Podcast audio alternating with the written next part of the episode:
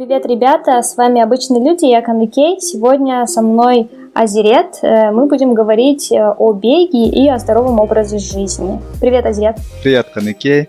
Э, привет, ребята! Меня зовут Азирет, мне 26 лет. Я работаю специалистом технической поддержки в компании Roche. Живу в городе Будапешт с 2017 года. На данный момент увлекаюсь разными видами спорта все знают про то, что здоровый образ жизни важен, там все такое, и мы это из детства, да, изучали, но э, оказывается в рутине мы теряемся, я, я лично потерялась, э, и то есть у меня спорт, если честно, не сильно интегрирован, да, но я знаю, что у тебя э, такой долгий путь был, да, ну не долгий, но у тебя есть опыт, и можешь рассказать вообще, как ты пришел к спорту или к бегу? Да, я бы сказал, где-то вот раз таки с 2017 года я начал немножко уходить в спорт. Все началось с того, что я учился на магистратуре в Бишкеке, и моя подруга, одногруппница Алина э, предложила зарегаться на полумарафон Silk Road, который на Исикуле проходит. Вот. Но на самом деле было очень интересно. Все, вся эта идея звучала как челлендж. И я подумал, почему бы нет. А полумарафон это 21 километров. На самом деле, на тот момент я еще не подозревал, что такое 21 километров, какая-то дистанция. Просто я даже не осознавал, а, какие это масштабы. Просто это прозвучало как челлендж, и я подумал, почему бы нет. Мы зарегались, э, у нас где-то был месяц на подготовку. Конечно же, без опыта, без ничего сложно готовиться. У тебя вообще подготовки не было и до этого не занимался, да? Ты не бегал? Сразу на 21 километр побежал? Да, да, да.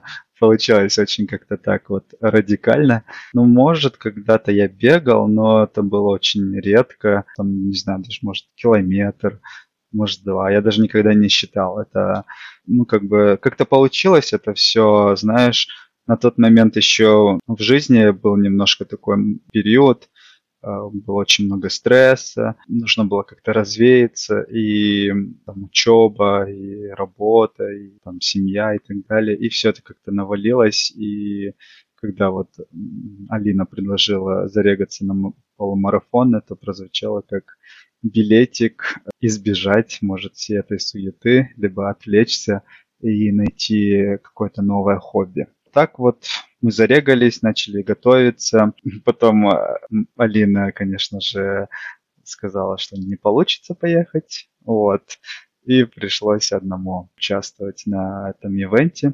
Но, к счастью, у меня были друзья, которые со мной поехали но они бегали а, на других дистанциях. Сказать честно, первый полумарафон был очень тяжелым. Я пробежал его за 2 часа 40 минут. А, наверное, в конце я уже даже не бежал, а просто просто шел до финишной линии, потому что организм просто испытал огромный шок физический. Помимо каких-то физических моментов, там боли в коленках, э, на ногах. Это все-таки еще огромный э, психологический стресс, психологическая нагрузка, когда ты просто морально ну, не можешь э, двигаться дальше. Для тебя кажется, что уже все закончилось, что все твои силы иссякли и вообще нет энергии, но в какой-то момент это тебя ломает и дает тебе такое вот чувство, когда ты осознаешь, что, оказывается, ты можешь. Ты можешь пробиваться даже через эти сложности.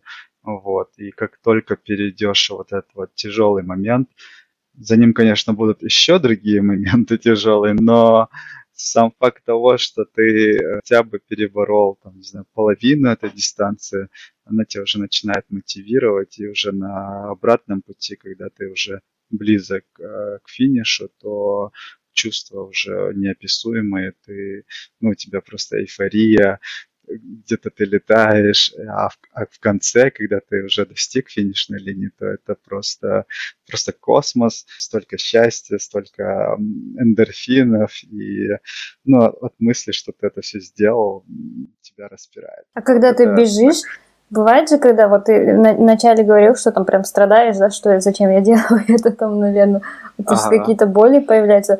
И ты же видишь людей, которые вокруг бегут, это как-то на тебя влияет, потому что я такая, блин, почему я не могу бежать, если они могут? Или это мотивирует? Смотри, это, наверное, зависит от человека. В целом это мотивирует, когда ты видишь, что рядом кто-то бежит. Рядом могут пробежать разные люди. То есть я лично видел, маленькая девочка пробежала, или пара, парень с девушкой, но у них руки были связаны вместе, и они, ну, как пара, у них была цель вместе добежать. Понимаешь? Либо, допустим, вот в Будапеште я много видел и мужчин, и женщин, у которых были, ну, там, которые бежали, но при этом бежали еще с коляской, а в коляске лежал ребенок. Там есть такие спортивные коляски для детей. И в основном, конечно, девушки, они 21 километров вот так вот с ребенком бегут. Очень много разного бывает. Дедушка, бабушка пробежит или я видел, парень рядом пробежал в костюме Спайдермена.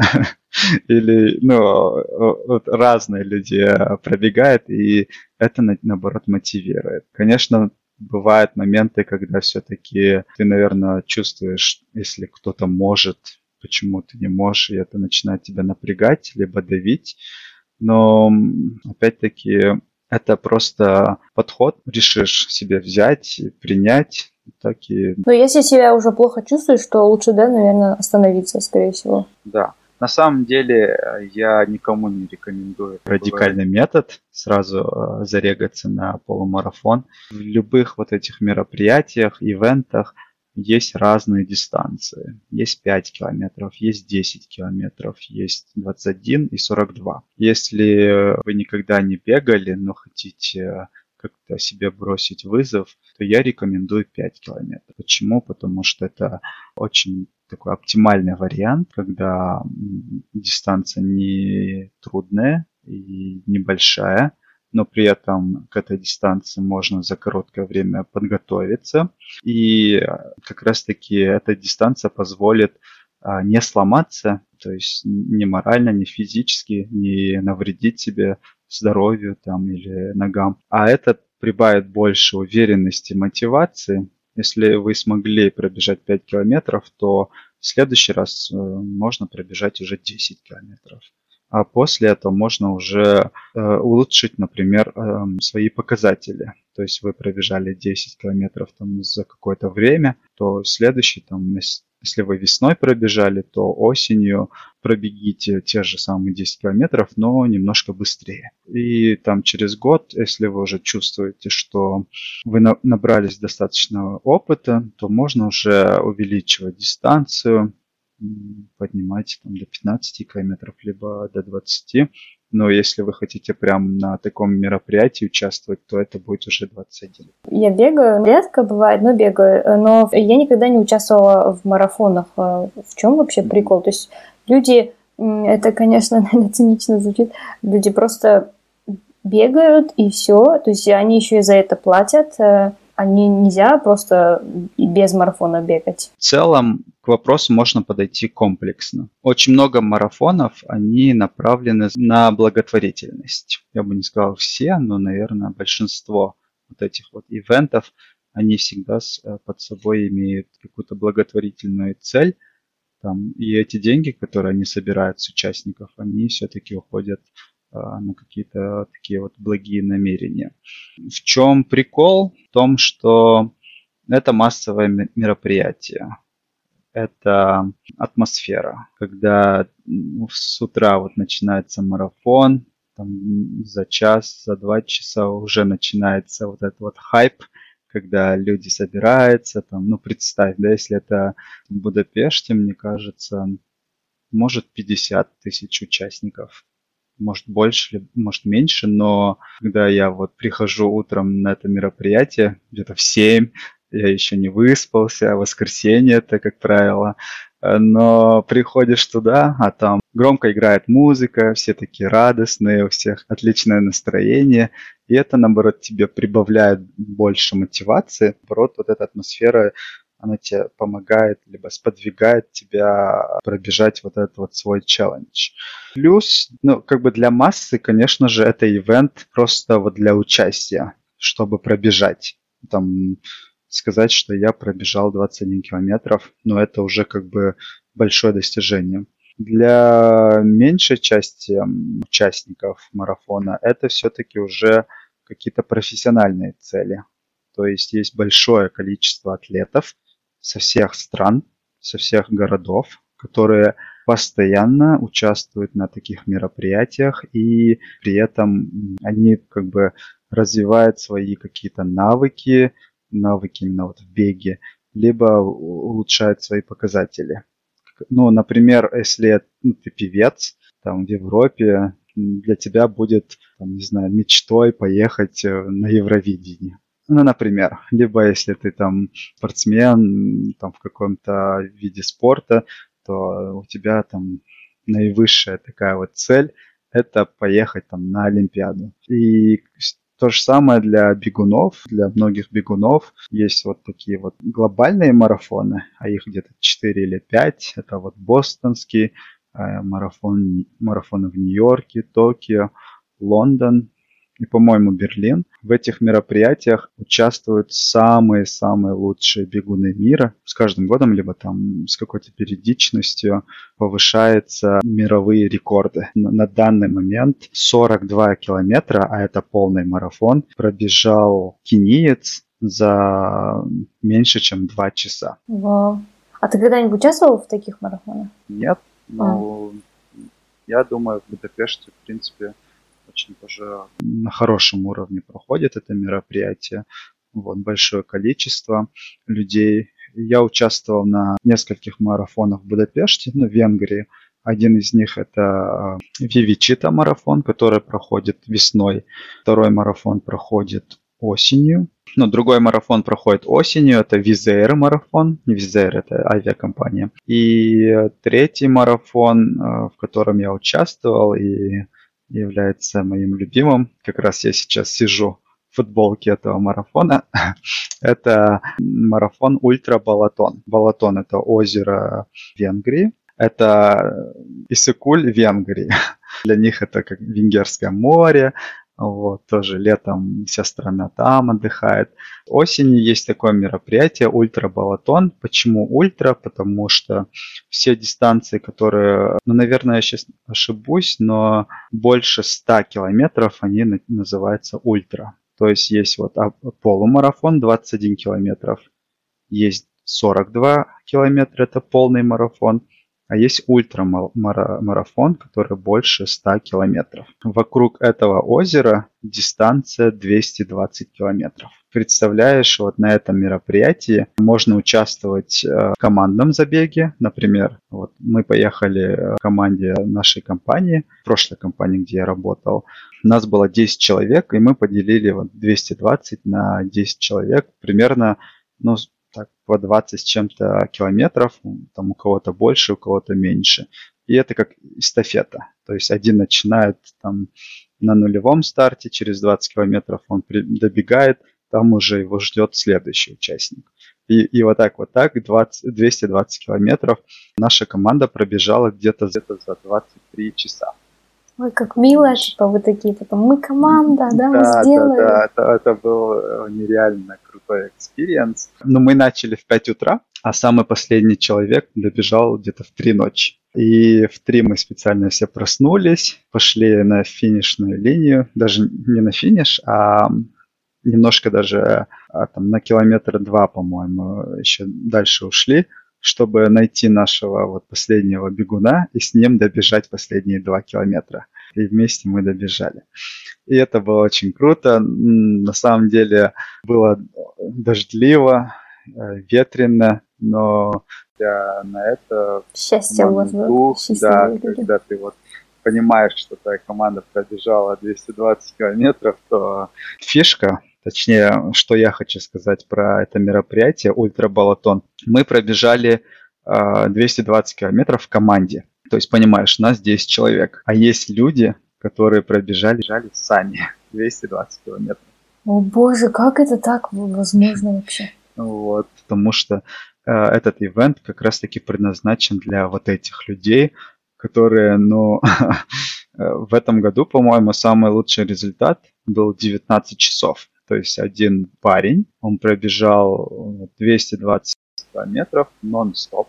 То есть представляешь, да? Вот. Подожди, 19 часов он бежал? Да, 19 часов он бежал. Ну, можно остановиться, там, взять еду или э, там, в туалет сходить и так далее. Но все равно, как бы ради экономии времени, человек будет стараться это делать все на бегу. То есть ты вот бежишь, увидел, что там, там бананы стоят, витамины, ты просто их схватишь и быстренько, пока бежишь, скушаешь. Когда ты бежишь, как ты ешь? Это не как бы не опасно? Там, это опасно, но на этих точках специально очень эм, хорошо организовано. То есть там, если это бананы, то они так порезаны по маленьким кусочкам.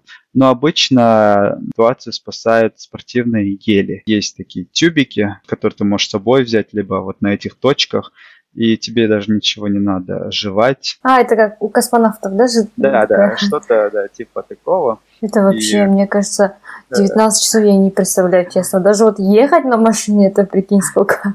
Да, это вот как раз таки сумасшествие. Но интересная часть в том, что это уже происходит во всем мире. В каждой стране есть вот такие вот ультра мероприятия, ультра комьюнити, которых ходят там Iron Man, всякие забеги, ты, наверное, слышала. Iron Man забег – это комбинация трех э, видов спорта. Это бег, плавание и велосипед. То есть тоже такой марафон, когда человек там начинает бежать, потом он плавает, потом на велосипеде. То есть все это за раз. Ну так классно, люди живут жизнью, мне кажется, я все пропускаю весь фан, знаешь.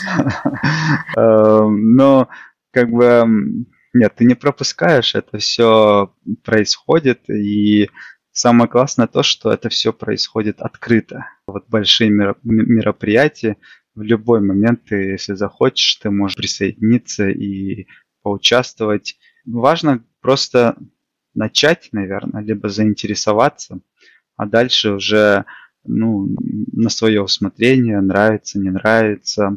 Э, каждый человек сам себе находит разные причины, да, почему он, продол... он она продолжает. Ну вот ты сказал, что ты начал вот э, Silk Road марафона, да, в 2017 mm-hmm. году. Как ты вот продержался, остался, что тебя именно заинтересовало, и потом какие у тебя, вот ты говоришь уже в, в ультрамарафоне, да, даже если в командном беге участвовал, как, какой у тебя путь был в этих марафонах? Как я отметил, если даже хотя бы один раз пробежать какую-то дистанцию, но на таком вот э, мероприятии организованном, то это уже как э, это затягивает тебя. как бы странно не звучало, ты реально затягиваешься вот в этот процесс. Почему? Потому что это все-таки результат, это достижение. А мы как люди, у нас, наверное, такая психология, мы всегда хотим чего-то достигать, хотим быть успешными, хотим результатов такие вот спортивные результаты – это есть какие-то наши личные достижения. Конечно, нам не обязательно ходить везде кричать и говорить про это, но если так посмотреть, то после вот таких забегов каждый человек получает э, личное удовлетворение. А если один раз пробежал, то, ну, наверное, в большинстве случаев ты пробежишь в следующий раз, потому что, ну, как бы, если ты смог в прошлый раз, что тебе мешает в следующий раз? А это уже как пинок под зад или как мотивация двигаться дальше. После того, как я уже переехал в Будапешт, ну, вначале, конечно же, сложно, когда ты переезжаешь в другую страну, в другой город, тебе надо чем-то заниматься, находить новые увлечения, находить новых друзей, новые компании. Когда ты в таком состоянии находишься, ты начинаешь уже думать, а что я до этого делал, что у меня получалось. Как-то я начал бегать в Будапеште. Будапешт очень э, хорошо адаптирован для бегунов в плане инфраструктуры. Очень много э, треков для бегунов. Ты можешь буквально, ну вот есть тротуар, есть рядом велодорожка, а есть рядом еще дорожка для бегунов. И это практически по всему городу, не учитывая еще открытые парки, где есть э, тоже дорожки, где есть треки разные, где ты можешь заниматься, там, бегать маленькие дистанции. Здесь есть даже целый остров на реке Дунай, Маргет. Там проложили очень хорошую беговую дорожку, и в основном все бегуны тренируются там. Ага, и потом ты начал, получается, то есть продолжил, да, э, в Венгрии? Да, я здесь продолжил. Ну, потом увидел, что есть тоже марафон. Ну, и я такой, почему бы нет? Попробовал пробежал первый раз, потом пробежал второй раз, пробежал третий раз, вот. Ну, уже сколько марафонов здесь пробежал? Наверное, где-то пять полумарафонов. Вот последний был ультрабалатон, который вот в октябре 2020 года мы с командой пробежали. Но ты между ними еще и тренируешься, да, чтобы подготовиться на этот марафон?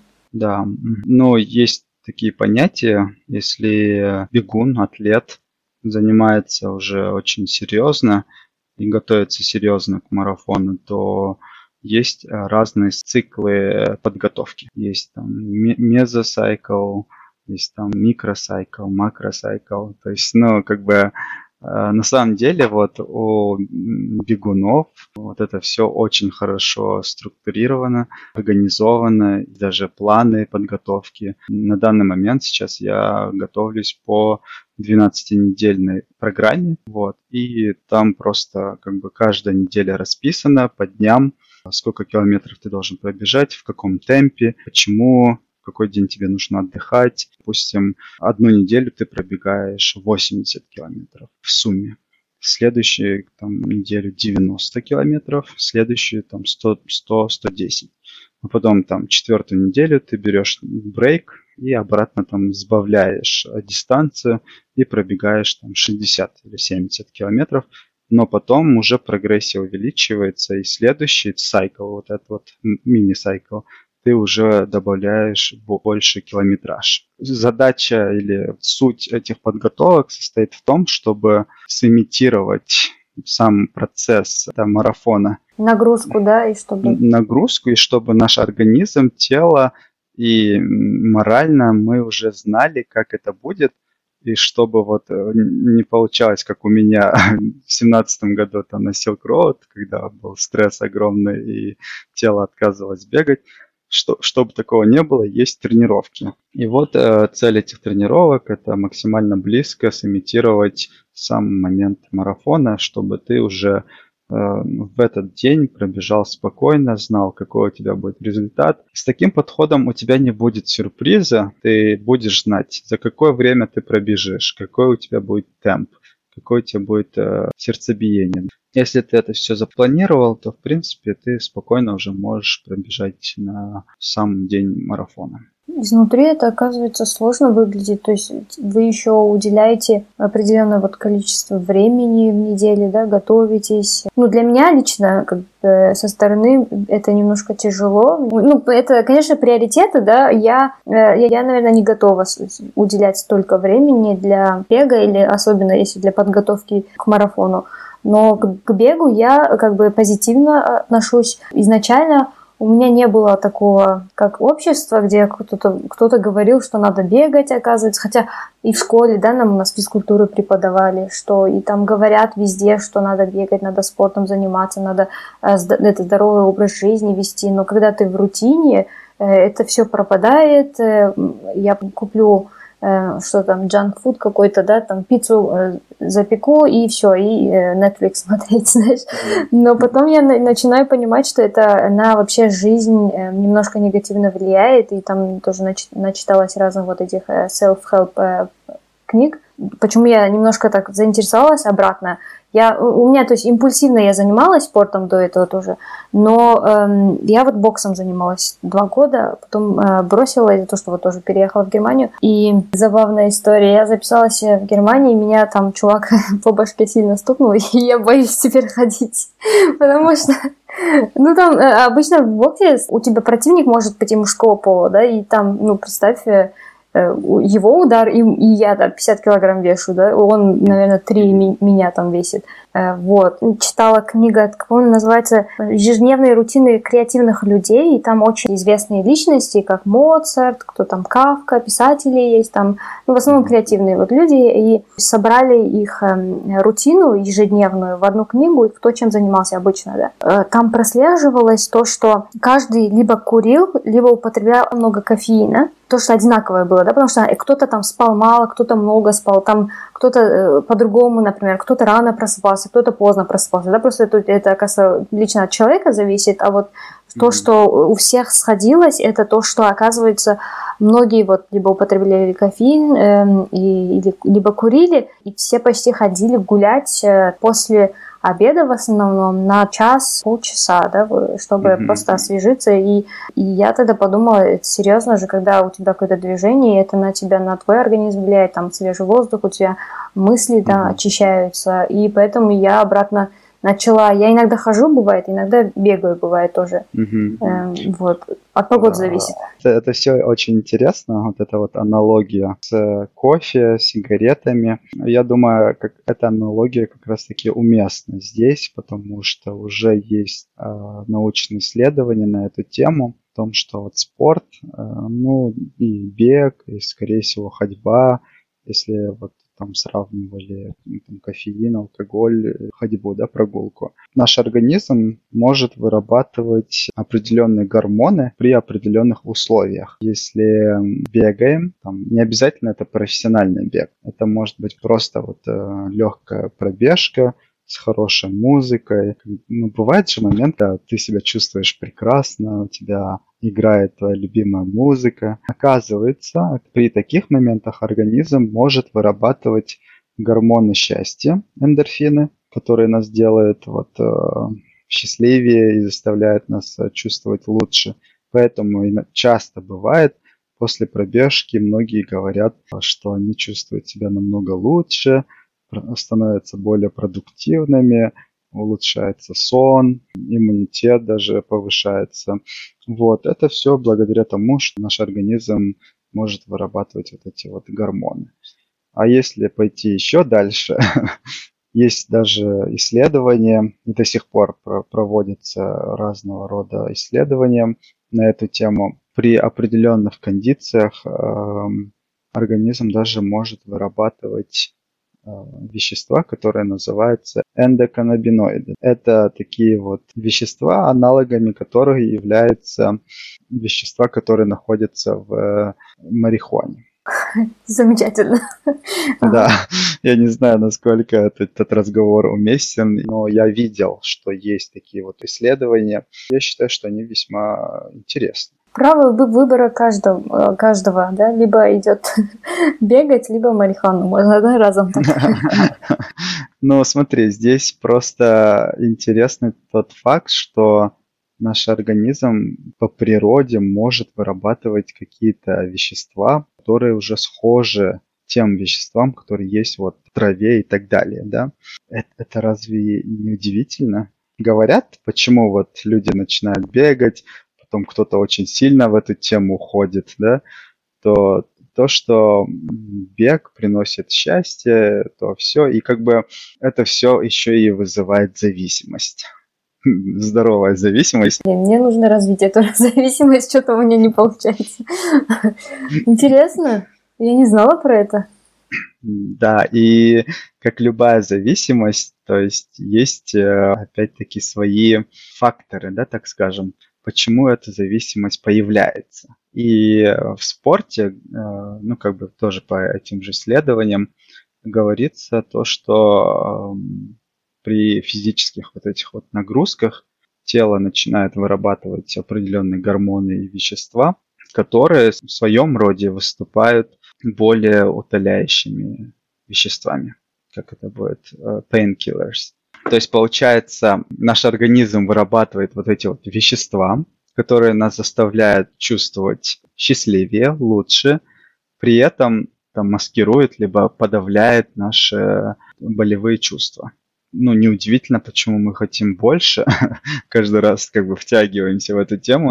Это вот очень хорошо, мне кажется, потому что ну, у всех разные жизненные ситуации, да, бывают э, вот в рутине. Люди по- могут погрязнуть, там, стресса нам хватает, да, недосыпы, э, проблемы какие-то на работе, в семье и так далее, да, то есть хотя бы вот так, э, так скажем, мы можем себе как-то счастье, значит, ну, чувство счастья повышать, да. Как раз-таки в этом-то и фишка, что ты себя начинаешь чувствовать лучше после того, как ты что-то делаешь. Ты что-то меняешь, допустим, там, в рутину добавляешь. Если ты бегаешь, то ты начинаешь понимать, что у тебя проблемы, там, например, с дыханием, да, часто бывает. А почему проблемы с дыханием? И ты дальше начинаешь понимать, у многих это из-за курения. То есть у, у меня многие друзья не могут бросить курить уже сколько лет. И, ну, опять-таки, если вот э, к чему-то уйти, там, к спорту или к новым увлечениям, то это приведет к тому, что ты начнешь просто пересматривать свою жизнь и разбирать какие-то плохие привычки, либо те моменты из жизни, которые не приносят нам счастья, но они просто стали зависимостью. И после этого, я думаю, нам легче уже принимать какие-то решения. И я думаю, даже вот после таких моментов, например, люди, которые не могут э, бросить курить, они бы, наверное, им было бы легче уже к этому подходить, делать какие-то планы по тому, как вот э, бросать курить. Интересно. Да. Я, я помню э, тоже про вот управление эмоциями. Я была в шоке, если честно. Там м, тоже провели исследование, конечно, не знаю валидности этих э, исследований, да, можно доверять, и mm-hmm. как это проводилось, конечно, я ничего не, проверяла, но вот в книге написано было, что вот 95% наших решений основываются э, на наших чувствах, а не на рациональном ну, рассуждении.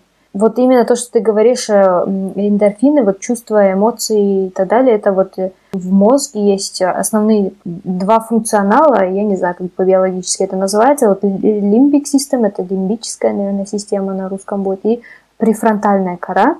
Э, вот тоже отличать э, очень, оказывается, важно то, что вот лимбическая система, она именно э, больше эмоциональная или там инстинктивная да, часть мозга, и, скорее всего, развилась, ну, как бы из-за эволюции, да. В основном она влияет на нас, настроение, да, у тебя настроение плохое, ты можешь там какое-то очень плохое решение принять, например. А вот префронтальная кора, оказывается, вот именно логический отдел – более-менее рационального нашего мозга. И вот он именно отвечает за логику, разум, помогает, например, тоже удерживать э, в поле зрения там какие-то долгосрочные цели бывает. Именно когда ты возьмешь книгу, либо вот, наверное, решаешься бегать в этом контексте тоже, это вот решение твоей вот этой коры префронтальной потому что она как бы эм, осознанно понимает, что это тебе надо, и в долгосрочном, да, что тебе это что-то приведет. А лимбическая система, она может тебе сказать, ой, давай сегодня, как на меня она часто влияет, да, сегодня что-то снег пошел, я не пойду бегать. А, и он вот именно в этой книге говорит, что тоже с помощью спорта мы можем влиять на лимбическую эту систему эм, mm-hmm. и понижать ее действие, оказывается. Лимбическая часть мозга или эта система – она вынуждает нас э, принимать какие-то решения и зачастую э, в пользу лени. Э, нерационально, то есть либо это основано, может быть, на эмоциях, да, ты сегодня mm-hmm. плохо чувствуешь, э, и ты кому-то плохое что-то скажешь, бывает же, mm-hmm. не стоя с ноги встал, и это вот это все эмоции какие-то быстрые, которые приходят, уходят, mm-hmm. вот это, это и вырабатывается как с этой системой. Интересно то, что это все ученые уже обнаружили, да, это что как бы, ну как бы это все подается объяснением. Да, уже это все э, нам разложили давно, по идее, ага. мне кажется. Просто мы это не до конца ответственно, либо времени не хватает, наверное, да, вот это все изучить mm-hmm. и потом э, свою жизнь проектировать с разумом и в свою пользу. Mm-hmm. Вот, то, что понимать, что оказывается даже вот спорт, бег, любое движение влияет на мое состояние внутреннее, да, и не только э, ментальное, но и э, биологическое, да, то, то есть это там здоровье, питание, mm-hmm. и это, конечно, все в комплексе. Связано с этой темой, я как раз недавно слушал один подкаст, кстати, если кому-то будет интересно, то есть такой ученый, доктор Эндрю э, Хюберман, нейроученый. Он раскрыл просто очень хорошо саму тему вот э, нейронауки. Все вот эти вот действия, мысли, это же все откуда приходит? Из нашего же мозга. Все, что вот там творится, ну, какие-то сигналы, вот эти вот импульсы и так далее, это все у нас в голове как бы происходит. А вот эта вот как раз наука, она все это изучает. Изучает больше вот с научной точки зрения, как это все устроено, как работает, как определенные части э, мозга друг другом связываются и как нам важно развивать вот эти вот нейросети. Чем больше у нас нейросетей, чем больше у нас э, развита сама вот эта вот нейросистема, тем быстрее у нас происходят мыслительные процессы, это означает, что мы можем быстрее обрабатывать информацию, быстрее что-то понимать и принимать быстрее решения. И как раз-таки в этом подкасте очень много говорится про как это все связано и с нашим ментальным здоровьем, с физическим здоровьем, как э, самое главное, там такой термин употребляется нейропластичность. То есть это такой навык или такое умение нашего мозга а именно наших нейронов, быть пластичными, ну, либо более такими гибкими. И оказывается, нейропластичность, она очень развита у детей, когда вот дети только вырастают, поэтому им легче дается там выучить новый язык, что-то еще а, обработать, да, потому что в раннем возрасте мозг еще очень пластичный и очень как бы легко воспринимает информацию. Как мы начинаем уже взрослеть, наш мозг уже выстраивает определенные какие-то алгоритмы. Мы основываемся на информации, которую мы знаем, на опыте, который у нас уже был, и все это складывается, и у нас уже есть какая-то объективная правда, либо объективная база данных, к которому наш мозг опирается. С годами мозг становится уже менее пластичным, и поэтому становится сложнее обрабатывать информацию. И как можно развивать этот навык? Это путем того, что, во-первых, нужно все-таки понять, развивается ли это или не развивается просто по причине того, что мы э, что-то не меняем в жизни, либо ушли, ушли в депрессию и так далее, либо это какое-то физиологическое нарушение. Бывает, оказывается, если какая-то часть мозга повреждена, то вот эти вот нейронные связи уже а, работают слабее, ну, это уже как заболевание. Как бы, скорее всего, все-таки уже ну, небольшой процент, наверное, к этому уже ну, находят лечение. А как мы можем развивать пластичность, если это не болезнь, а просто вот э, тупо привыкли воспринимать информацию таким путем, каким нас учили? То здесь, наверное, находить уже, я думаю, в последнее время тоже сейчас начал слушать разные подкасты, читать книги. Ну, раньше, допустим, я думал, что мне не нравятся вот эти вот мотивационные книги, там, где говорят, делай это, делай то, знаешь, как-то тебя же направляют, учат. И мне всегда казалось, что мне только нравится художественная литература. Но вот последнее время начал также увлекаться такой вот литературой. Non-fiction, да, жанр, когда кто-то чем-то делится. Знаешь, вот storytelling, либо даже, наверное, шейринг своих bad case practice, да, или good case practice. Но на самом деле, оказывается, если все это обрабатывать и понимать суть, почему у человека это не получилось, либо почему эти действия привели его к успеху, как бы мы можем что-то туда вытягивать, забирать себе и применять уже в нашей жизни. Для меня это стало тоже фокусом, изучать вот такие книги, подкасты, и даже, не знаю, документальные фильмы, которые я уже перестал смотреть, потому что думал, ну все, уже документалки, они, это уже прошлый век, когда вот раньше, помнишь, были классные там National Geographic, или там ну, астрономические документалки. Это все приводит к тому, что в любом возрасте, в принципе, оказывается, можно развивать нейропластичность. Ты вот это изучаешь и потом стараешься применять в жизни.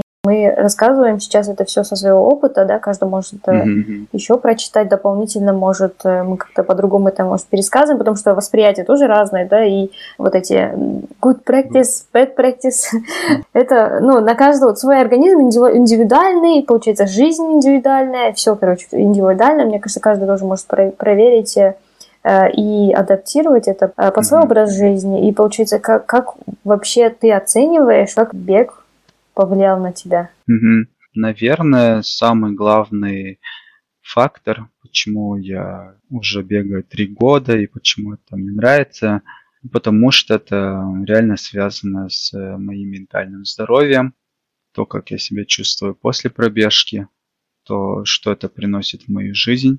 И я понял, что ну, как бы с годами нужно инвестировать, вкладываться в свое ментальное здоровье неважно, это время, усилия, деньги, эмоции, даже люди, да, что угодно, но очень важно заботиться и инвестировать в свое ментальное здоровье. Кроме нас самих этим никто не будет заниматься. Хорошая новость в том, что наше поколение уже начало это осознавать. Сейчас огромное внимание уделяется ментальному здоровью.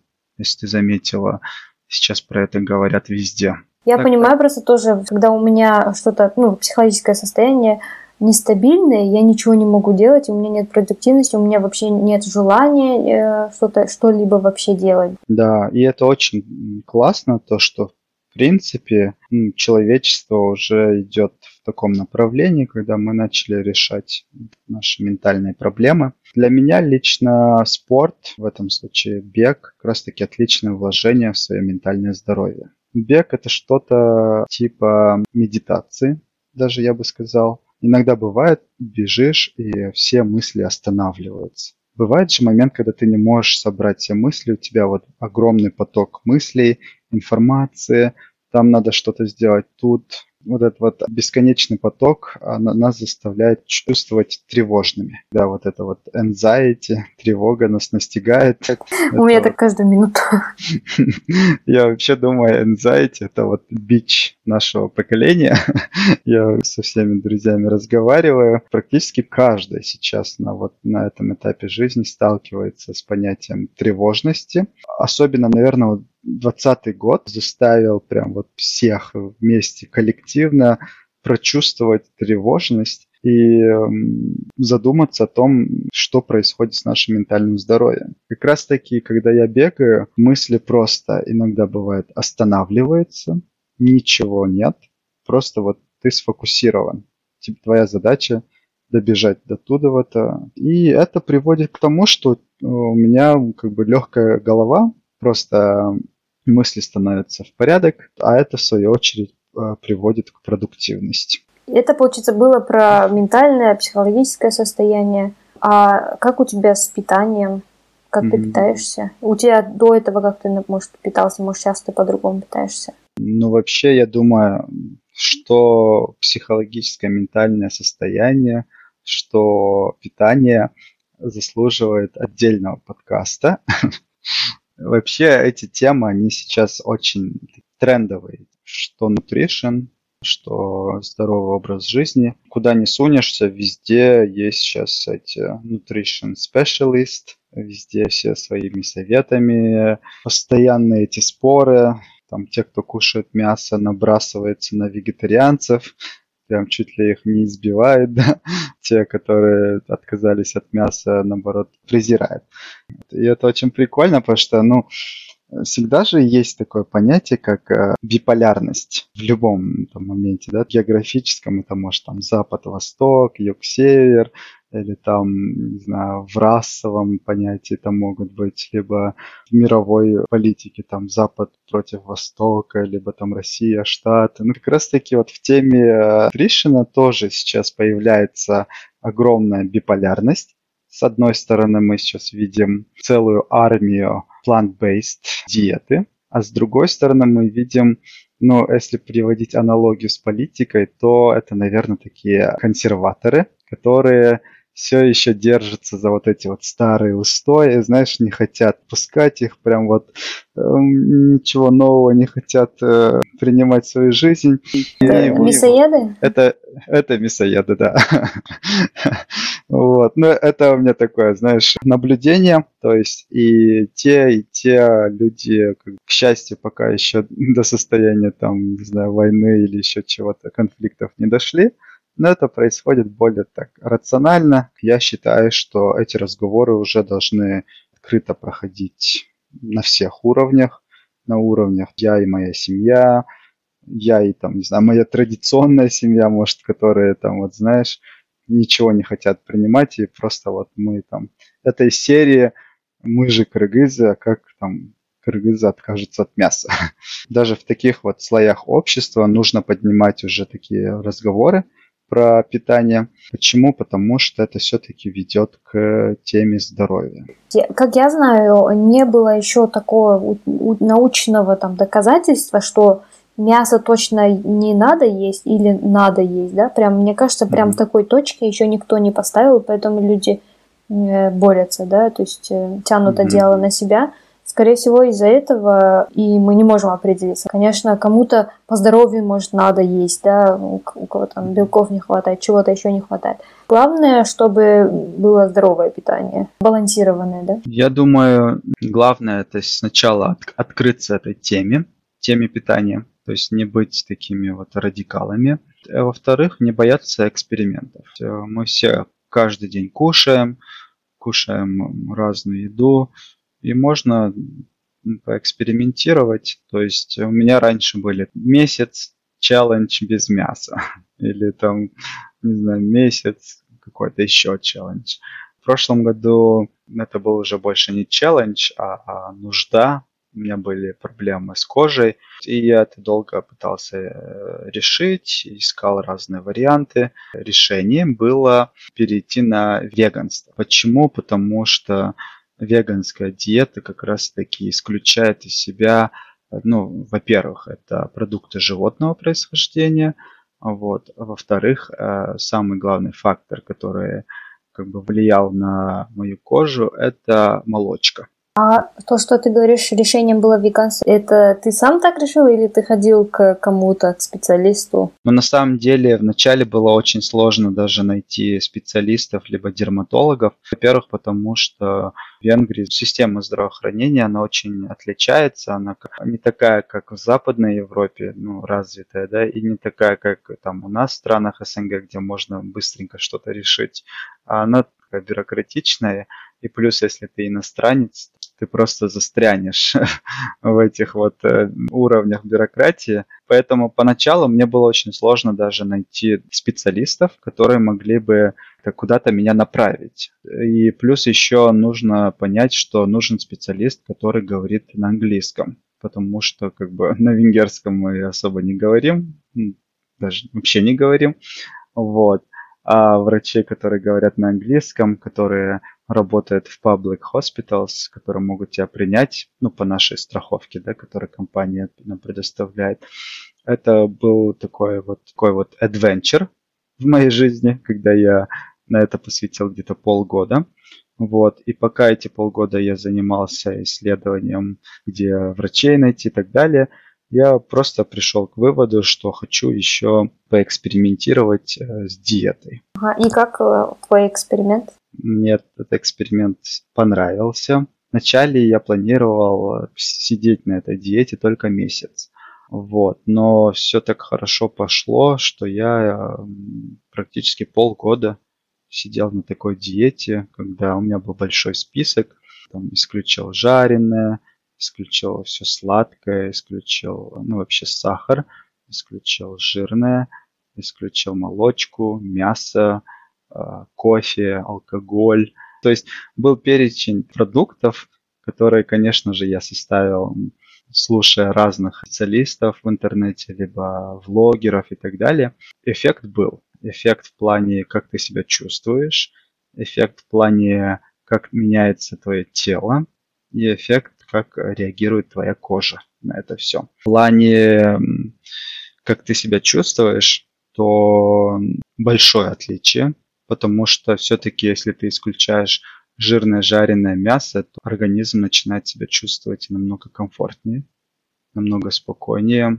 То есть нету вот этой вот тяжести в желудке, когда ты там съел огромное количество мяса, потом просто не можешь уснуть, потому что у тебя там проблемы с желудком. Во-вторых, я сразу же заметил э, улучшение моих физических показателей, так как я регулярно бегал, ну, я всегда отслеживал свои показатели, сколько я километров бегаю, за какое время, темп. И как показал опыт, после того, как я перешел на такую диету, я стал бегать, ну, если вот в тот год я бегал где-то там 10 километров, это был максимум, когда я просто там на пробежку выходил, то после этой диеты я мог пробежать 18 километров, 20 километров и себя чувствовал очень даже хорошо. Я считаю, что, по крайней мере, на моем опыте, plant-based диета растительного происхождения – она улучшила мои физические показатели. Третье – это то, что кожа, но опять-таки первое время, во время диеты кожа очень сильно обсыпалась по всему телу, то есть все-таки еще были. Наверное, это, скорее всего, то, что токсин, это не токсин, это все выходило. Но через полгода был классный результат. Я доволен. Потом я уже начал ходить к дерматологу. С дерматологом уже ну, занялись э, этой проблемой серьезно. Там каждые два месяца регулярно сдавал кровь, там анализы, до сих пор как бы проверяет. Вот сейчас уже с кожей проблем нет, но на всякий случай дерматолог меня отправил к гастроэнтерологу, чтобы просто проверить вот, ну, всю внутреннюю систему и убедиться, что это не влияло на появление вот, кожных проблем. Ты сейчас на этой диете, да? Если честно, я в прошлом году долго пытался найти термин, как себя определять. Веган, вегетарианец, там, пескетарианец или там еще кто-то, да, мясоед, не мясоед. Ну, там же куча терминов. Столкнулся с таким понятием, как флекситарианство. Ну, это слово flexible, да. Вот, и там... Ем, что вот, хочу, да, или и... как это? Ну, ну, как бы это все-таки все равно больше plant-based диета. Ага. Вот. Но с оговоркой, что ты можешь себе позволить продукты ну, животного происхождения. Животное. Это молочка да. тоже, да, и мясо, яйца. Ну, да, да. А рыба? Да, молоч... Ну, как, я как бы я яйца с собой как бы не, не исключал. Угу. Вот.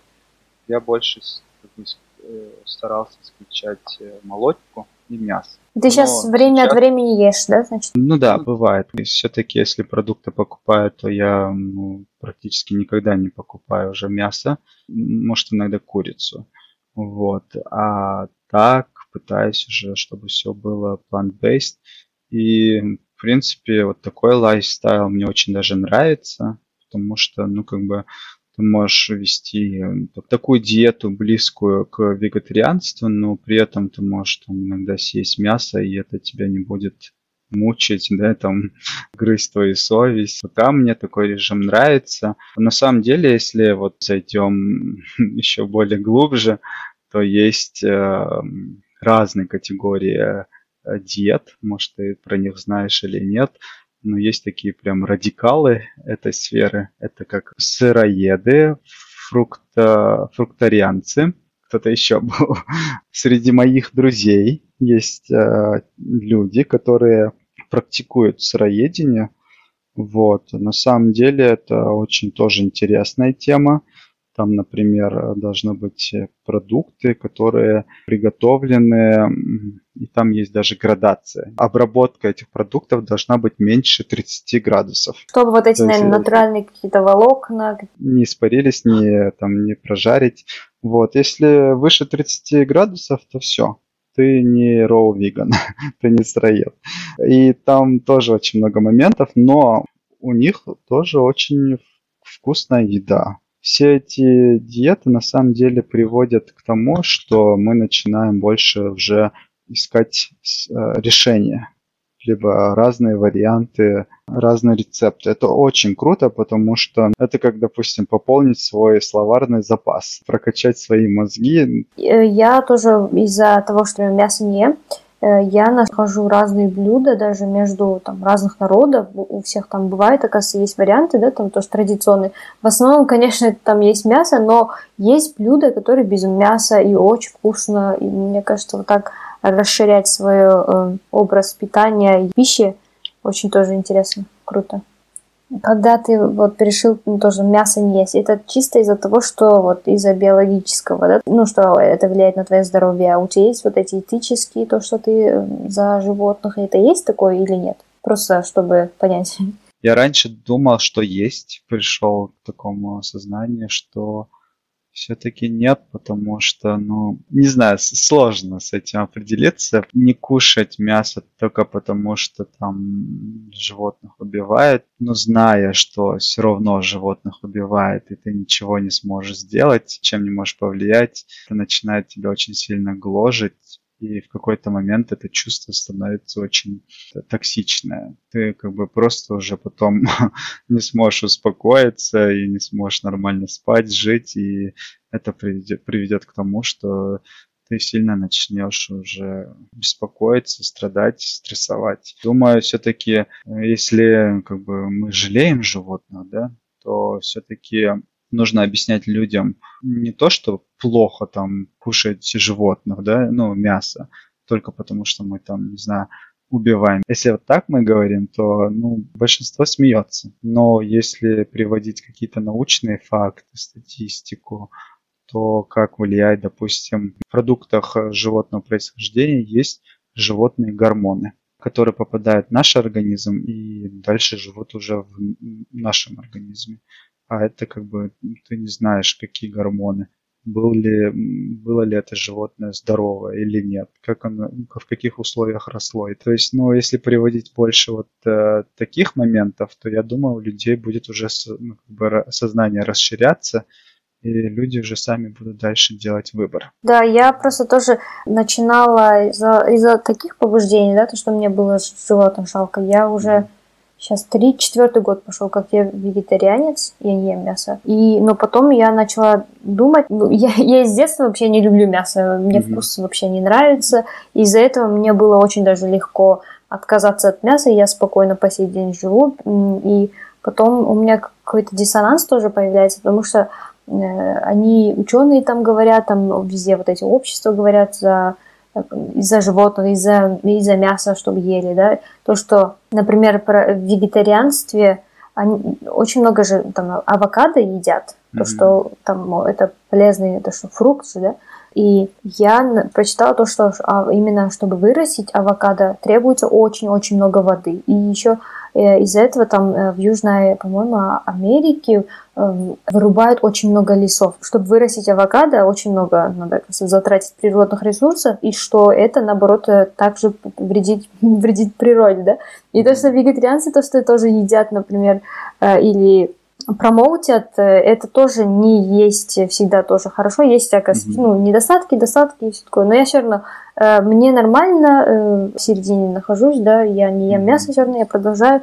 И я пока не решила, из-за чего я не ем мясо, но мне комфортно. И если даже кому интересно, я сдаю тоже анализы. У меня всегда все нормально, все в балансе, у меня нет там каких-то отклонений в организме из-за того, что я не ем мясо долгое время.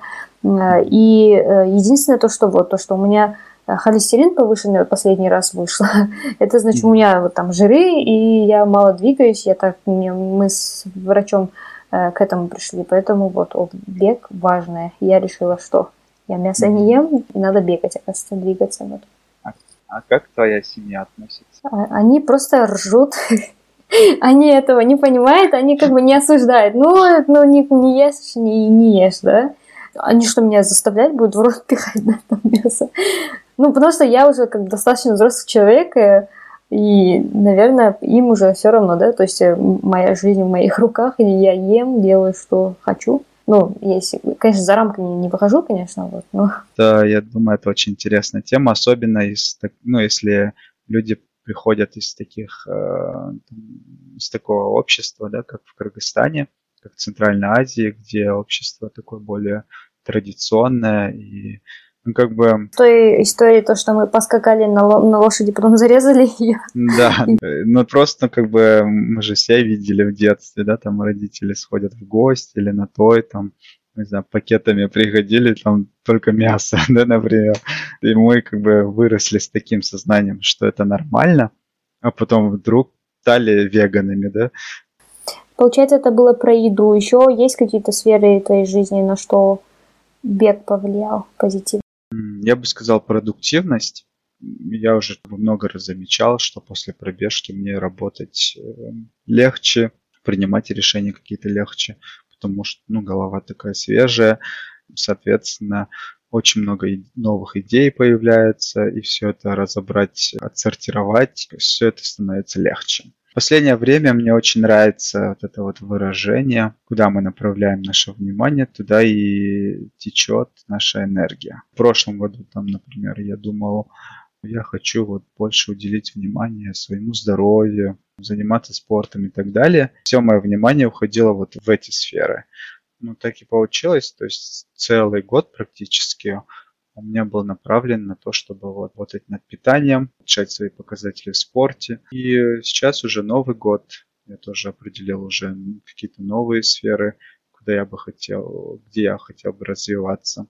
И, ну, оказывается, так и есть. Нужно координировать свое внимание ну, в какую-то сторону. Допустим, если мы выбрали там 2021 год, я хочу учиться. Если каждый день об этом себе напоминать, то так и случится. То, что мы хотим, там, да, желаемое достигается. Ну, конечно, желать мало, нужно и действовать, но, по крайней мере, это будет хорошим таким направлением в сторону, куда ты хочешь, и напоминанием, что ну, как бы не стоит сбиваться с пути, что у тебя есть какие-то цели. Вот то же самое там с карьерой, отношения. Многие люди часто там не могут найти э, там, вторую половину и постоянно тоже депрессуют, что им нужны отношения, но не могут найти. Опять-таки, значит, если не знаю, у человека не получается построить отношения, может двое беспокоит. Может, например, лучше там сфокусироваться на карьере, либо на учебе и так далее. Но point в том, что нужно вот координировать свое внимание и приоритизировать свои нужды. Или идешь на марафон и находишь там человека, если Да, идеально. Это, мне кажется, да, вот э, спорт в любом виде, да, мы сегодня обсуждали бег именно, главное вот это движение влияет на все аспекты нашей жизни, и важно, и вот главное помнить об этом каждый день и внедрять это на практике. Да, да, я думаю, нам нужно больше продвигать здоровый образ жизни, потому что мы выросли, к сожалению, в такой культуре, ну, я не только про нашу страну, а про то, что ну, как бы и глобальная культура, и там фильмы, музыка, да, там книги и так далее, очень как бы мало уделяется внимания вот, здоровому питанию, здоровому образу жизни, спорту. И многие потом просто это забрасывают и к 30 к 40 годам уже как бы сталкиваются с разными видами э, болезней. Если начинать менять свое питание и заниматься спортом, чем раньше мы начинаем это делать, тем больше вероятности, что мы предотвратим появление каких-то проблем, связанных со здоровьем. Что тебе помогает потом придерживаться? Что теперь, например, тебе помогает не забросить бег или даже есть э, больше растительности, напоминать себе. Постоянство, да, наверное, как вот закрепить постоянство, последовательность. Э, нужно создать такую некую э, саппорт-систему вокруг себя, которая нас будет поддерживать, если мы хотим там заниматься спортом, либо вести там здоровый образ жизни и так далее, то, соответственно, все, что нас окружает, да, там социальные сети, страницы, которые мы фолловим, либо в Ютубе каналы, которые мы смотрим, э, люди, с которыми мы общаемся. Хотя бы какая-то часть всей вот этой вот информации тоже должна быть направлена на вот эту сферу. Допустим, я начал вот там, заниматься бегом, начал в Ютубе подписываться на каналы про бег, про всякие там советы, как правильно бегать, как избежать там каких-то травм и так далее. Потихонечку это все начнет выплывать там в новостной ленте, ты видишь, что этот человек занимается вот этим, там пробежал столько-то километров, то это вдохновляет. И еще другое, я бы сказал, наверное, нетворк из реальных людей, которые тоже в, в этой сфере находятся, крутятся. Ожидать, что ты постоянно, у тебя будет вот это вот чувство, типа ты такой бегун, да, встал, побежал каждый день, там, спортом занимаешься. Но это тоже наивно. Мы все люди, но всегда бывают дни, когда мы хотим больше поспать, или там Netflix посмотреть, или потусить и так далее. В такой момент э, ну, мне хорошо вот помогают мои знакомые друзья, с которыми я вот познакомился как раз таки, когда мы э, бегали ультра балатон. И есть специальная социальная сеть для бегунов, для там, пловцов, э, для велосипедистов. Называется Strava. Вот это как такой Facebook, Instagram только для атлетов. Вот. Не обязательно профессионалов. Там люди постят тоже, там кто сколько пробежал, с кем пробежал, люди друг друга лайкают, фотографии можно добавить, комменты написать. Ну, как все как там в Инстаграме, Фейсбуке, вот, только все направлено на спорт. И это очень прикольно. Я уже полгода не, не пользуюсь э, социальными сетями, кроме Стравы. Ну, каждый день так проверяешь, там кто-то, окей, там пробежал, кто-то занялся новым видом спорта, кто-то там делает каякинг, там стендап педлинг, да, а, на велосипеде 200 километров проехал и так далее. Ты видишь, что у всех есть разные какие-то а, достижения, и это тебя тоже мотивирует. Я считаю, что все-таки не следует заставлять себя заниматься спортом, а все-таки нужно полюбить определенный вид спорта, который приносит тебе наслаждение, который делает тебя лучше, который помогает тебе мыслить лучше. И если вы нашли такой спорт, то это очень круто. Можно просто на этом построить саппорт-систему, а, и можем заниматься как любители, а можем заниматься уже более профессионально. Конечно, я не имею в виду там всем стать атлетами. И можно, даже я думаю, нужно, если вот вы занялись каким-то видом спорта, немножко углубиться. Это очень важно, чтобы трезво оценивать, где вы находитесь вот в этой иерархии э, этого спорта. Вот. И это приведет вас к тому, что вы будете больше вовлекаться в этот спорт. Например, можно там, читать полезную литературу. Если вам нравится там, плавание, то как бы не просто плавать, а можно прочитать книги на тему плавания, либо какие рекордсмены бывают, кто там какие стратегии использует. И посредством углубления своих знаний и навыков в определенном виде спорта мы уже начнем прививать вот это вот чувство любви к этому спорту, и это уже сохранит последовательность, постоянство. Ну и хотелось бы закончить на такой ноте, то, что спорт должен приносить наслаждение. Просто это должно быть весело, легко. Все тогда. Спасибо, Директор, за твое время. Тогда мы на все, все на сегодня. Да, я думаю, все. Как тебе? Мне круто. Это были обычные люди. Если тебе понравился этот выпуск, просим оставить отзыв в соцсетях и поделиться этим подкастом с друзьями и знакомыми. До следующего выпуска. Пока-пока.